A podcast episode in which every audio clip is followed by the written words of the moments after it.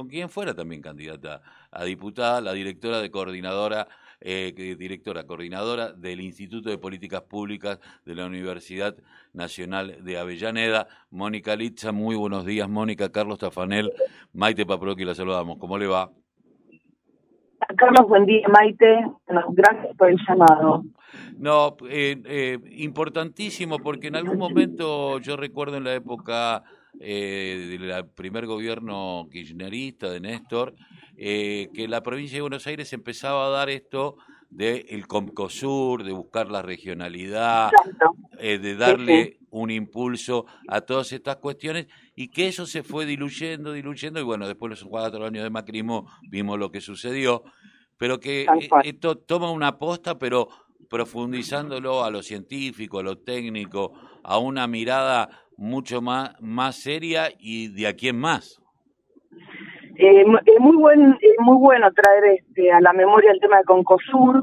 Eran siete distritos del conurbano sur, entre los que estaba Avellaneda, yo soy de Avellaneda, y eh, la idea era tratar de hacer una gran cooperativa regional para, bueno, bajar los costos.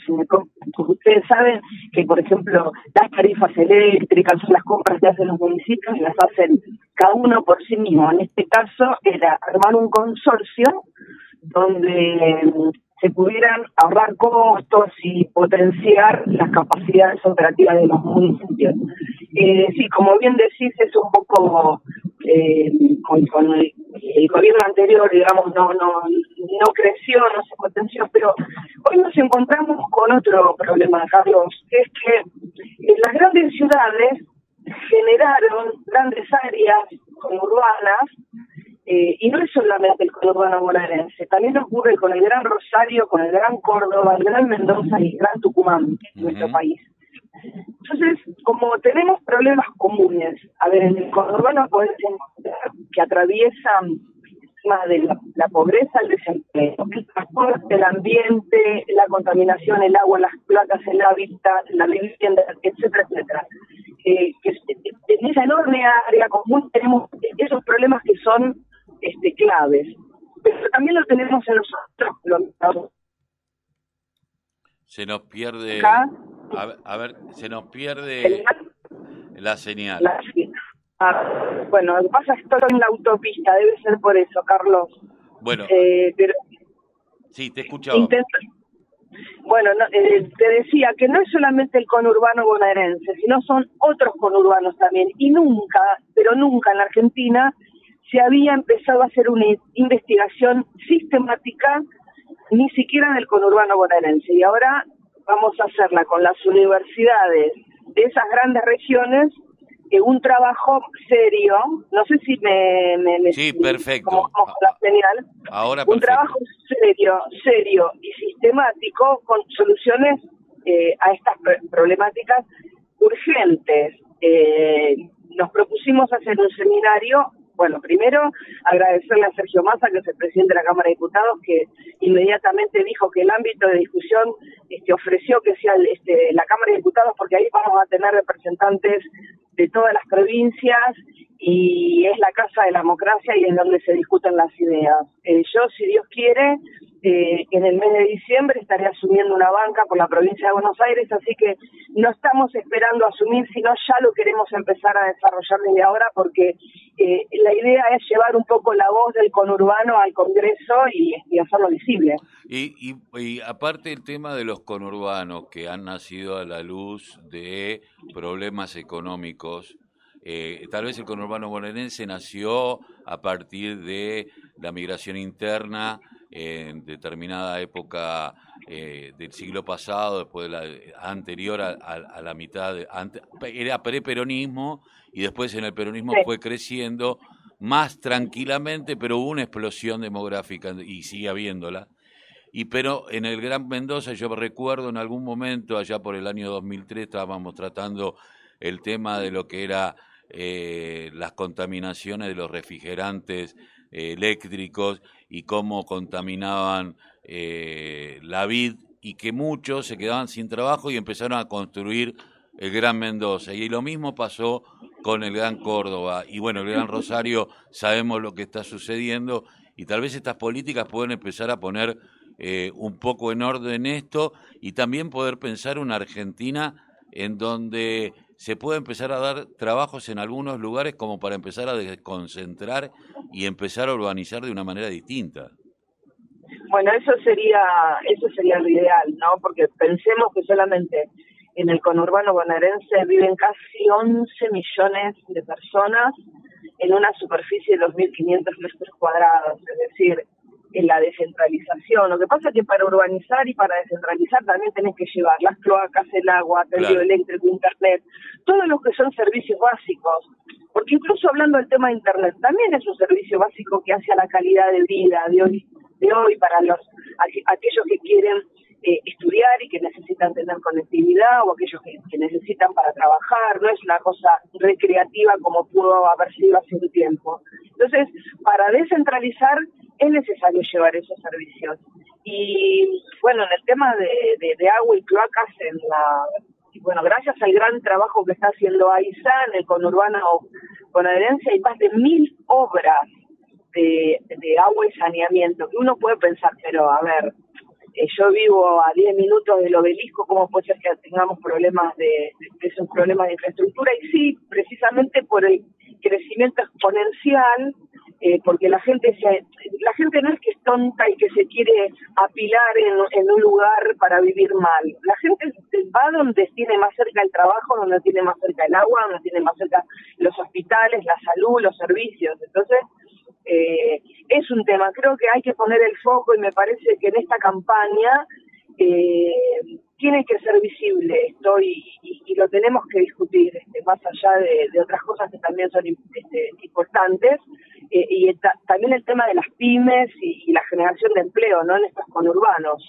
Sí, yo pensaba cuando vos comenzaste a hablar, Mónica, eh, de Concosur, eh, ¿cuánto ahorraría al erario público y, cuántos convenios se podrían hacer entre municipio y municipio. Pensemos nada más en las limpiezas de los arroyos.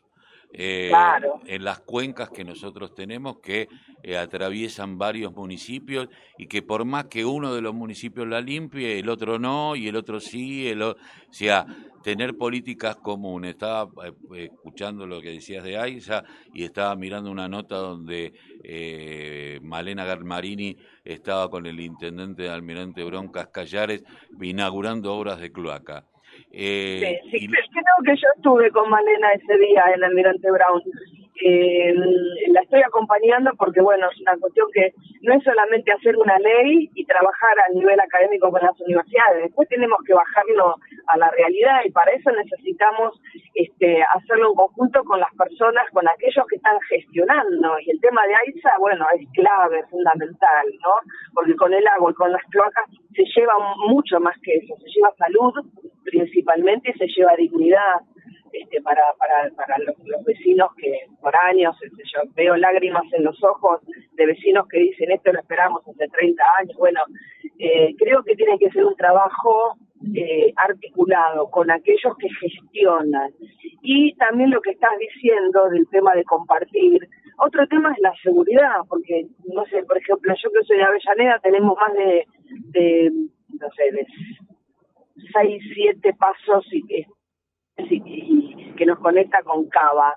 Y también nos conectamos porque no hay un no es que hay un paredón que nos divide de Lanús o que nos divide de Quilmes, está todo interconectado, entonces hay que plantearse políticas este, de seguridad también, porque un delincuente atraviesa rápidamente los límites de los municipios, este, y si no tenemos una, una coordinación, eh, tampoco va a ser muy efectiva la política de seguridad que se haga. Así que creo que son temas que que, hay que desarrollarlos y que hay que debatirlos y que hay que avanzar rápidamente porque me parece que, lo que tenemos que poner en la mira es, es, bueno, tenemos esto, ¿cómo hacemos para, para, para que se viva mejor, para tener mejor hábitat, más sano? El tema de la contaminación, el ambiente, que la industria no compita con el ambiente mal, que no dañe, pero que trabaje. Es decir, muchos, muchas cosas para, para, para trabajar. Una última, eh, ¿qué rol van a Porque, bueno, el tema es, lo, vos, lo, lo, planteabas muy bien, no es solamente lo que se pueda ver desde lo teórico, sino que el trabajo de campo es fundamental. ¿Y qué rol cumple? Por un, por un lado, los estudiantes de las carreras más avanzados, la carrera en sí mismo, lo que puede hacer la universidad y los movimientos sociales? Bueno, en el tema de los movimientos sociales hay una cosa que se está que se está trabajando eh, a nivel ya políticas públicas del gobierno nacional y provincial con el tema de la conversión de los de, los planes por, llamarlos así en trabajo genuino con eh, los municipios con las cooperativas con las empresas con las pymes y lo que lo que vimos, lo que detectamos ahora cuando hablamos con las universidades es que la mayoría de las universidades, vos me hablabas de Mendoza, estuvo presente el rector de la Universidad del Congreso y estuvo virtualmente la Universidad de Cuyo el otro día en la, en la actividad en la Cámara de Diputados. Estuvo el rector de la Universidad Nacional de Tucumán, el rector de la Universidad Nacional de Córdoba, de las dos, de la UCA y de la Nacional, y el rector de la Universidad Nacional de Rosario, más allá de los rectores de las universidades del conurbano bonaerense. Nos dimos cuenta que todas las universidades o estas precisamente tienen o, o institutos específicos como tiene la Universidad de Avellaneda, o incluso facultades que tienen trabajos, como la Universidad de San Martín, por ejemplo, trabajos específicos muy ricos, pero no se estaban compartiendo. Creo que tenemos los datos duros, creo que el diagnóstico está y ahora el desafío es empezar a compartir y trabajar articuladamente con todo lo que se hizo y empezar a hablar de las soluciones. Eh, Mónica Litza, te agradecemos mucho haber pasado por la radio de la Unión Nacional de Clubes de Barrio. Al contrario, fue un placer y un abrazo muy grande para todos. Muchísimas gracias. Estamos hablando con Mónica Litza.